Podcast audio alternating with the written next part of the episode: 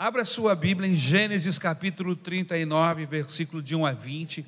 Será que eu consigo falar em 15 minutos, irmãos? É um desafio. Irmãos, falar em 15 minutos não é difícil se você não tem conteúdo. O problema é falar em 15 minutos se você tem conteúdo. Se você não tem, você. 15 minutos você deita e rola. Agora, se você tem conteúdo e você só tem 15 minutos, e aí é que tem o problema, que está o problema, não é? Gênesis 39, versículo de 1 a 20. Pelo tamanho do texto, você imagina o tamanho da mensagem. Amém? José havia sido levado para o Egito, onde o egípcio Potifar, oficial do faraó e capitão da guarda, comprou dos ismaelitas que o tinham levado para lá. O Senhor estava com José, de modo que este prosperou e passou a morar na casa do seu senhor egípcio. Quando este percebeu que o Senhor estava com ele e que o fazia prosperar em tudo que realizava, agradou-se de José e tornou-o administrador dos seus bens. Potifar deixou o seu, a seu cuidado a sua casa e lhe confiou tudo o que possuía, desde que o deixou cuidando de sua casa, de todos os seus bens. O Senhor abençoou a casa do egípcio por causa de José. A bênção do Senhor estava sobre tudo que Potifar possuía, tanto em casa como no campo. Assim deixou ele aos cuidados de José tudo o que tinha e não se preocupava com coisa alguma, exceto com a sua própria comida. José era atraente, de boa aparência, e depois de certo tempo, a mulher do seu senhor começou a cobiçá-lo e o convidou: Venha deitar-se comigo. Mas ele se recusou e lhe disse: Meu senhor não se preocupa com coisa alguma de sua casa e tudo o que tem deixou aos meus cuidados. Ninguém desta casa está acima de mim. Ele nada me negou a não ser a senhora, porque é a mulher dele. Como poderia eu então cometer algo tão perverso e pecar contra Deus? Assim, embora ela insistisse com José dia após dia, ele se recusava a deitar-se com ela e evitava ficar perto dela. Um dia ele entrou na casa para fazer as suas tarefas e nenhum dos empregados ali se encontrava. Ela o agarrou pelo manto e voltou a convidá-lo: Vamos, deite-se comigo. Mas ele fugiu da casa, deixando o manto na mão dela. Quando ela viu que ao fugir ele tinha deixado o manto em sua mão, chamou os empregados e lhes disse: Vejam, este hebreu nos foi trazido para nos insultar. Ele entrou aqui, tentou abusar de mim, mas eu gritei. Quando me ouviu gritar por socorro, largou seu manto ao meu lado e fugiu de casa. Ela conservou o manto consigo até que o senhor de José chegasse à casa. Então repetiu-lhe a história. Aquele escravo hebreu que você nos trouxe aproximou-se de mim para me insultar. Mas quando gritei por socorro, ele largou seu manto ao meu lado e fugiu. Quando o seu senhor ouviu que a sua mulher lhe disse, foi assim que o seu escravo me tratou. Ficou indignado. Mandou buscar José e lançou na prisão em que eram postos os prisioneiros do rei. José ficou na prisão, mas o Senhor estava com ele e o tratou com bondade, concedendo-lhe a simpatia do carcereiro. Somente até aqui. Obrigado, Senhor, pela tua palavra. Me ajuda, no tempo que temos, ser porta-voz, ser bênção para a igreja. No nome de Jesus. Amém. O tema dessa mensagem é: pode vir alguma coisa boa de uma família assim? Pode vir alguma coisa boa de uma família assim?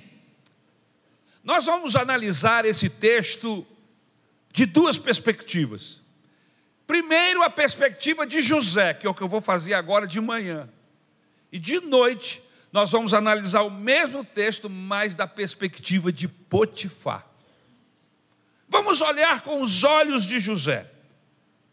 Quando nós nos deparamos com um personagem como José, um homem de primeira grandeza, nós ficamos imaginando que ele deve ter vindo de uma família excelente, não é verdade?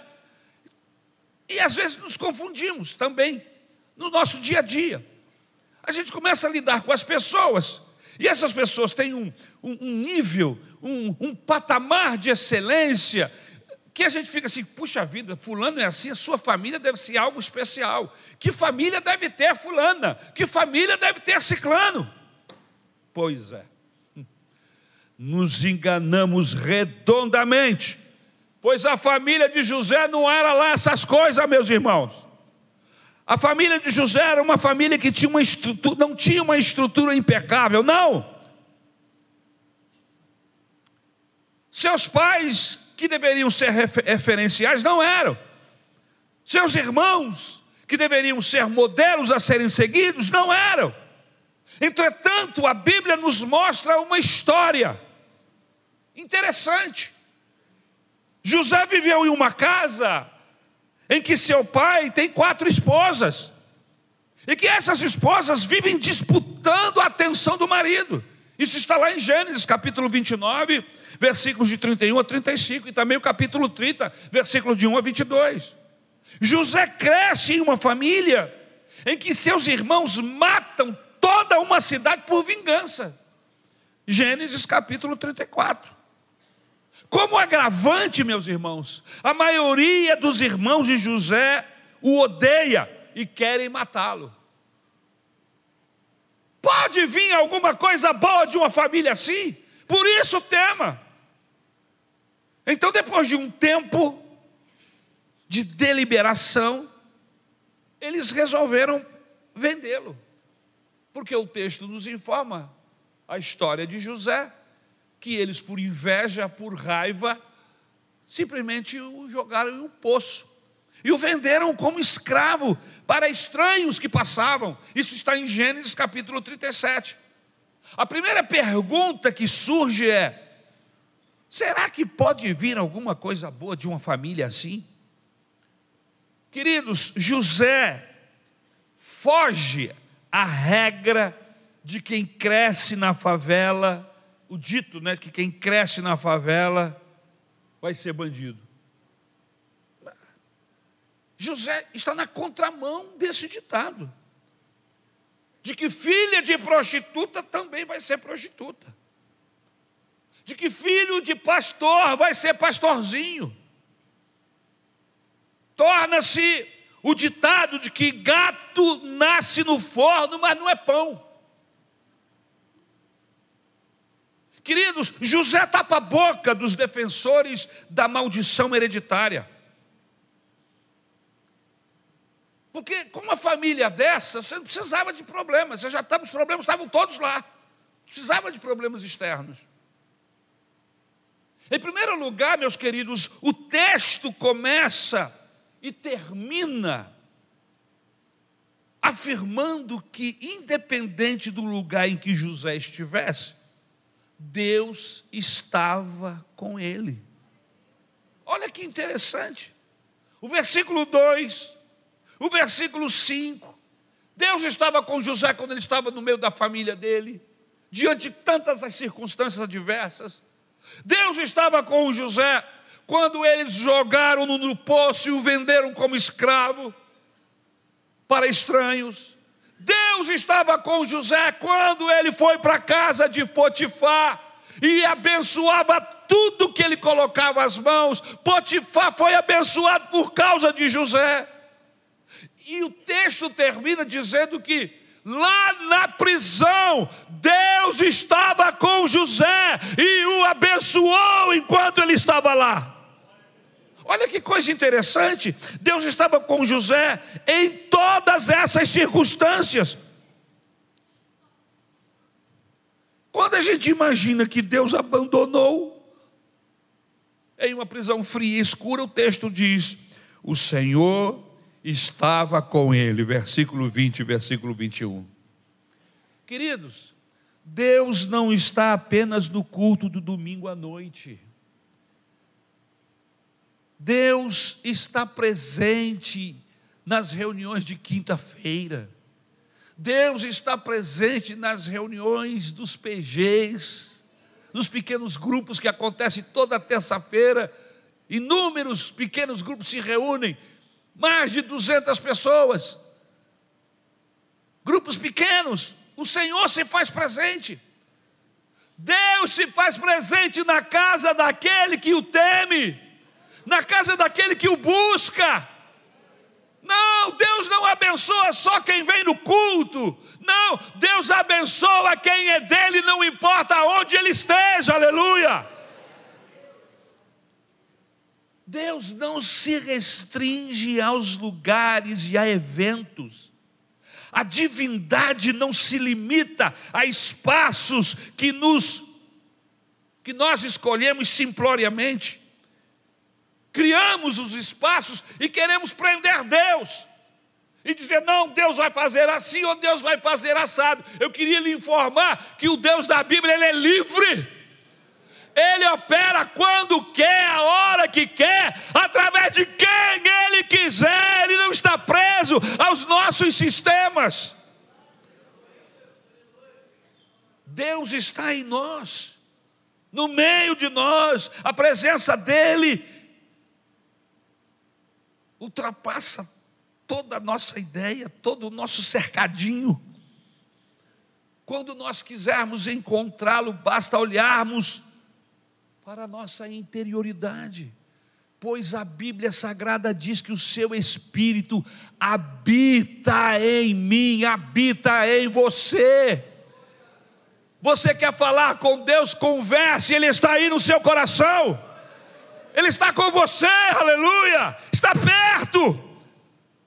A gente precisa aprender a perceber Deus fora dos recintos, dos lugares que nós achamos que somente ali ele se manifesta.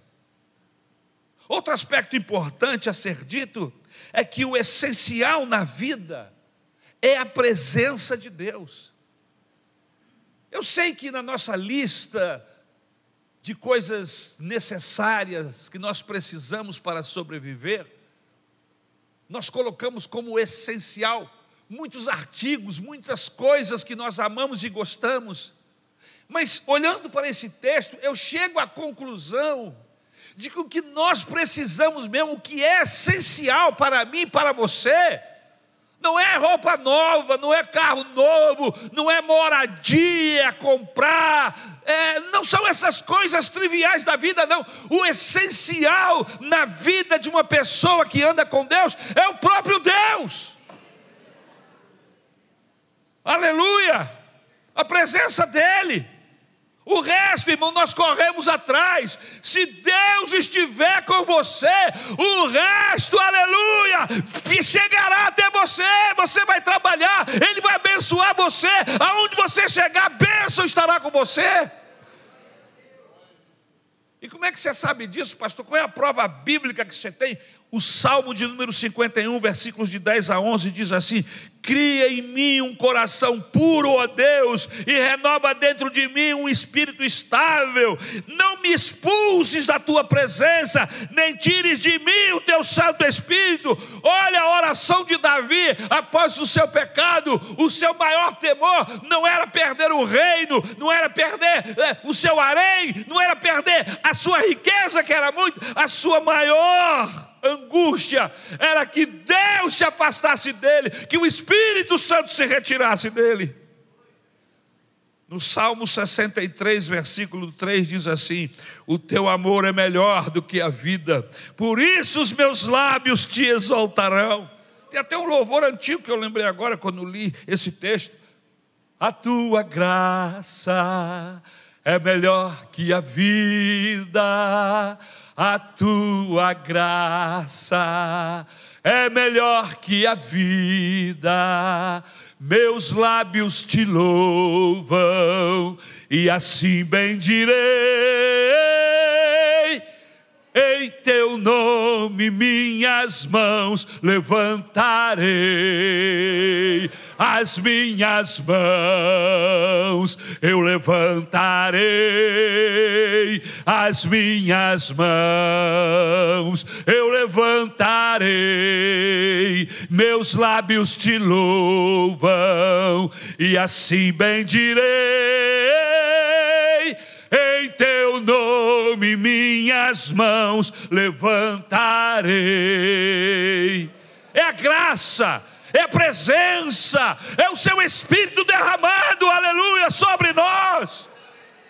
O Salmo de número 23, versículo 1 diz assim: O Senhor é o meu pastor, e aí tem um ponto e vírgula, e vem o seguinte: de nada terei falta, aleluia.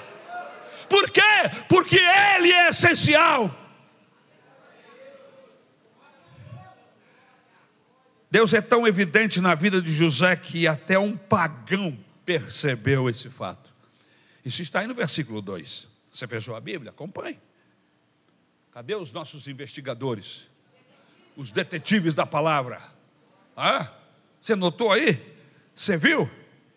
Que no versículo 2, Potifar percebe que há uma bênção extraordinária sobre a vida do José. Aleluia! E o coloca a cargo de tudo. Ele notou as qualidades incomuns do caráter de José. Agora, nas palavras de Jesus, deveríamos ser referenciais aos demais. Esse é o desejo de Jesus esse é o alvo do Evangelho para todos nós. Quando o texto que diz em Mateus capítulo 5, versículo de 13 a 16, diz assim: Vós sois o sal da terra, e se o sal for insípido, com que se há de salgar? Para nada mais presta, senão para ser lançar fora e ser pisado pelos homens. Vós sois a luz do mundo. Não se pode esconder uma cidade edificada sobre um monte nem se acende a candeia e se coloca debaixo do alqueire, mas no velador, e dá luz a todos que estão na casa. Assim resplandeça a vossa luz diante dos homens, para que vejam as vossas boas obras e glorifique o vosso Pai que está nos céus. Quando Potifar olhava para José, ele via exatamente isso. Esse rapaz é diferente. Esse rapaz está em um outro patamar, está em um nível diferenciado. Deus gosta dele, Deus abençoa ele, e eu vou colocar minhas coisas nas mãos dele, porque eu vou ser abençoado por causa dele. Então a grande pergunta deve ser feita: o que as pessoas estão vendo em nós? Será que elas estão vendo o que Potifar via em José? Em segundo lugar, a bênção da casa do Potifar era, em primeiro lugar, por causa da presença de Deus sobre José.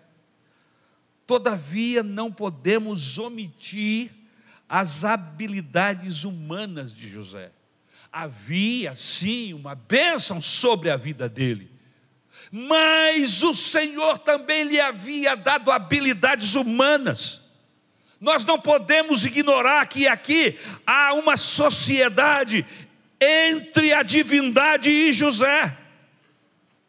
Porque Deus está abençoando o trabalho de José, ou seja, José entra com o esforço, José entra com a dedicação, José entra com o trabalho diligente, e Deus o abençoa, tornando hábeis suas mãos. É digno de nota que José tem um histórico de hábeis homens na sua família.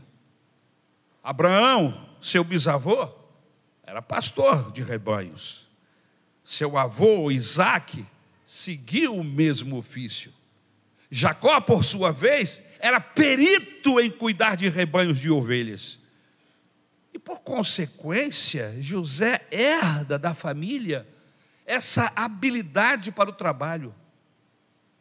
Ora, outra coisa, José não era preguiçoso, como muitos crentes da atualidade, que ficam orando e esperando o anjo descer do céu para resolver os seus problemas. Fazer aquilo que ele, que ele tem que fazer, que é responsabilidade dele. Meu filho, você se casou, a responsabilidade de fazer a sua esposa feliz é sua. A responsabilidade de fazer o seu marido feliz é sua, mulher, não é de Deus, não. Olha a mulher que tu me deste, conversa fiada, foi tu que escolheu. Isso é conversa de Adão, que na época tinha se tornado bandido. Quebrou a cara e depois vem falar para Deus, a mulher que tu me deste, que nada, rapaz. No caso dele foi até verdade. Mas foi ele que escolheu.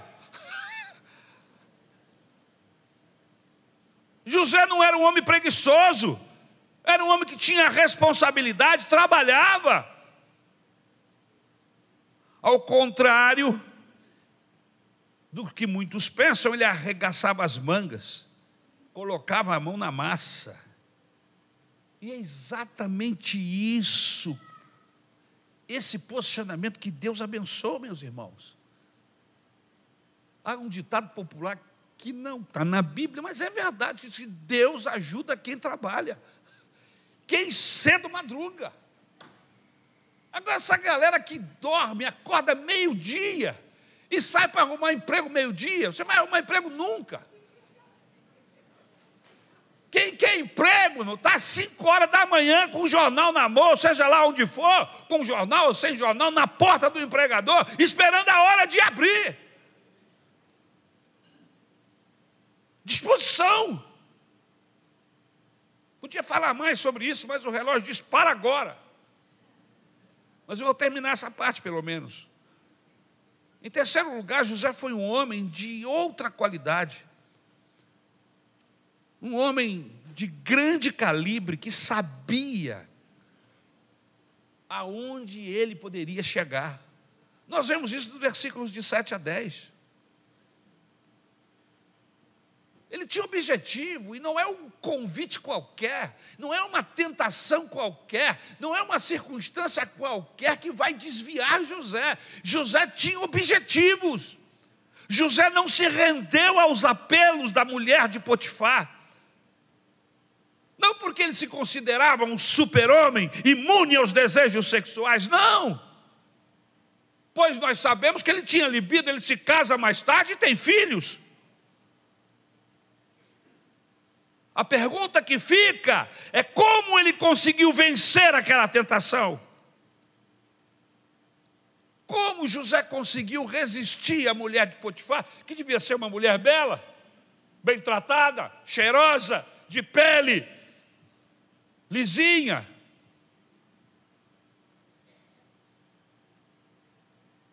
José possuía princípios inegociáveis você sabe o que são princípios inegociáveis?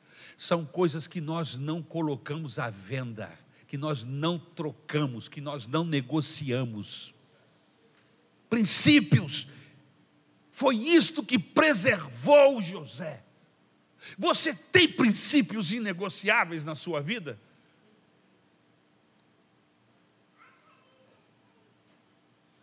Os nossos investigadores, detetives.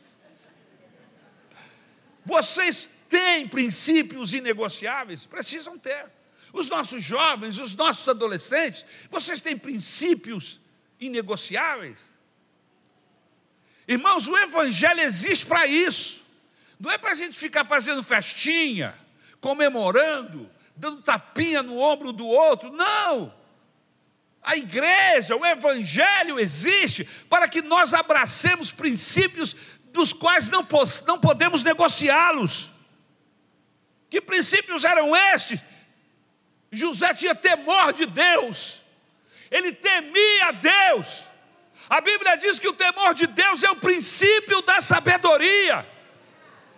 Você quer prevalecer sobre tentações? Você quer prevalecer sobre as circunstâncias humanas, sobre o pecado? Tema Deus. Saiba que há um Deus no céu, aleluia, que vai trazer o ajuste de conta um dia, irmãos. estaremos diante dele e vamos prestar conta de tudo que falamos, do que pensamos, do que agimos, do que deixamos de agir. Iremos prestar conta. E esta prestação de conta, irmãos, começa na igreja. O Apocalipse, antes do Apocalipse chegar, primeiro o Senhor trata com a igreja. Antes dele derramar sua ira sobre o mundo, ele chama a igreja.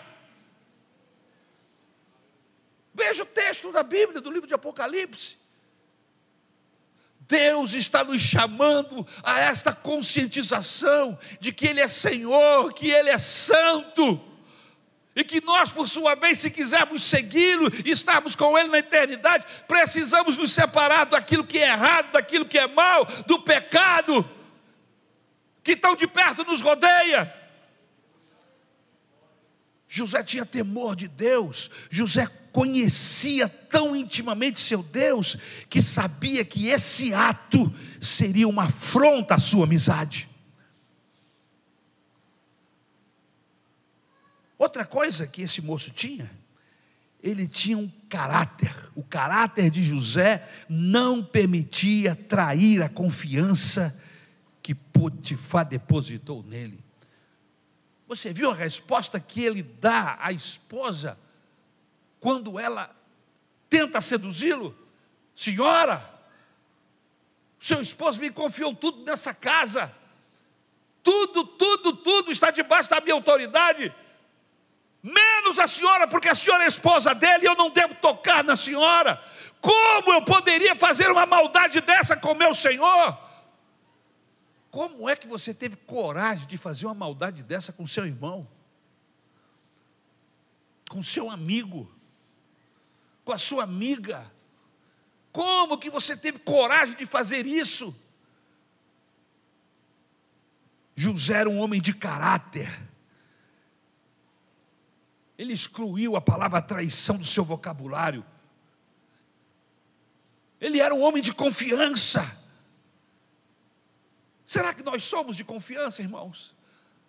Somos de confiança, os patrões, os nossos patrões, as pessoas que lidam com a gente, eles olham para a gente e dizem: Isso aí é confiante, de confiança, isso, isso aí é da, é da, igreja, isso aqui é crente, isso aqui é, é da Maranata, posso confiar nele. Potifar confiava em José por causa do seu caráter. José gerava expectativas no Potifar e queria correspondê-las. Eu não posso falhar com o Potifar.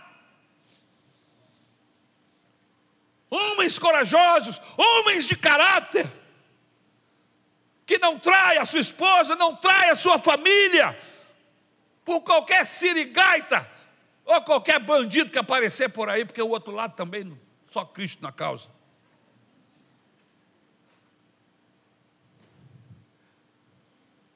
Em terceiro lugar, José sabia que uma alta posição requeriria grandes responsabilidades. A quem muito é dado, muito é exigido. Ele tinha um alvo, um objetivo bem definido em que queria chegar a esse alvo. José estava tão enganjado, tão entregue a um projeto que nem mesmo os encantos sedutores de uma mulher como a de Potifar o fez desistir. E eu vou terminar. José tinha por maior objetivo, em quarto lugar, o próprio Deus, e não apenas suas promessas. Versículo 21. José sabia que ser leal a Deus não significava recompensa imediata. Ele se mostrou um homem que é verdadeiramente sensato, procedendo com igual prudência na prosperidade e na adversidade da mesma maneira diligente que ele trabalhou na casa de Potifar, quando ele foi preso no cárcere, não mudou sua filosofia de vida, pelo contrário, continuou com a mesma garra. Está aí no versículo 22 e 23. O apóstolo Paulo compreendeu bem esse princípio, já que experimentou em sua própria vida Veja o que ele escreve, Paulo escreve aos Filipenses, capítulo 4, versículo 11 a 13: Não digo isto como por necessidade, porque já aprendi a contentar-me com o que tenho, sei estar abatido e sei também ter abundância, em toda maneira e em todas as coisas estou instruído, tanto a ter fartura como a ter fome, tanto a ter abundância como a padecer necessidade, posso todas as coisas em Cristo que me fortalece. A maior recompensa para José era o próprio Deus, pois o texto diz enfaticamente: o Senhor estava com José, o Senhor estava com ele. A pergunta inicial tem sua resposta, já que independente de quem somos, de que família viemos, ou quão grandes pecador, pecados cometemos, se Deus estiver conosco na caminhada, vai valer a pena. Sim, aleluia. Pode vir alguma coisa boa de uma família assim? Pode, pode sim, aleluia. Pela graça do Senhor, pelo poder do Evangelho, pela ação do Espírito Santo, pode sim. Vamos estar de pé, em nome do Senhor Jesus Cristo. Aleluia. Nós vamos continuar essa mensagem à noite. Essa história na perspectiva de José. À noite nós vamos ver essa mesma história na perspectiva de Potifar. Aleluia. Vamos pedir a Deus que nos guarde, que sejamos como como José. Não importa aonde estejamos, o que estamos fazendo, sabermos que Deus está conosco, que a Sua presença vai nos fazer pessoas abençoadas e pessoas abençoadoras porque, como cristãos, como servos do Senhor, como o próprio Cristo disse, nós somos luz, nós somos sal. E ser sal significa, irmãos, qualquer pessoa que lidar com a gente, em qualquer circunstância, seja no namoro, seja comprando, seja vendendo, seja como for, as pessoas vão sentir o sabor do sal. O sabor do sal. Você coloca o sal na massa do bolo. Inclusive, a receita diz uma pitada de sal. E você diz, mas essa pitadinha de sal, no meio de tanto trigo, no meio de tantos ovos, no meio de tanto uh, manteiga, no meio de tantos ingredientes, incrível. Você come, pega o bolo pronto e você saboreia o bolo e você sente o sal, que era apenas uma pitada, você sente o sal que foi misturado na massa. Irmãos, é isso que o Senhor quer que nós façamos, que nós sejamos este sal. Que o patrão sinta o sabor desse sal, que a sua esposa sinta o sabor desse sal, que o seu marido sinta o sabor desse sal, que os seus filhos sintam, que, que você é, possa sentir o sabor do sal, lidando com outros irmãos aqui na igreja. Vamos orar, vamos pedir a Deus, Senhor me ajuda para que eu possa ser assim como José. Primeiro, sabendo que tu estás comigo em todas as circunstâncias. Segundo, sendo fiel, porque o meu caráter foi aperfeiçoado, foi transformado pela tua palavra. Sendo fiel a ti, porque eu temo a ti. Aleluia. Porque eu tenho caráter e porque eu tenho objetivo. Eu quero chegar no céu. Vamos orar. Vamos orar. Meu Deus, eu quero te agradecer por esta manhã tão maravilhosa, tão especial que nós vivemos. Sentimos a tua visitação aqui, Jesus. E esta mensagem veio veio fechar esta manhã, Senhor, nos dando esse alerta quando muitos estão se corrompendo, quando muitos estão aproveitando as circunstâncias contrárias e se corrompem, nós, todavia, estamos com os nossos olhos fitos em Ti e queremos nos afastar da corrupção, da imoralidade, de pecarmos contra Ti, porque tememos a Ti porque temos o caráter transformados e porque queremos chegar no céu. Senhor, nos ajuda, Senhor. Que não fique ninguém para trás, começar de mim, que não fique ninguém para trás, mas que naquele dia possamos ser raptados, arrebatados para a tua presença, no nome de Jesus. Aleluia.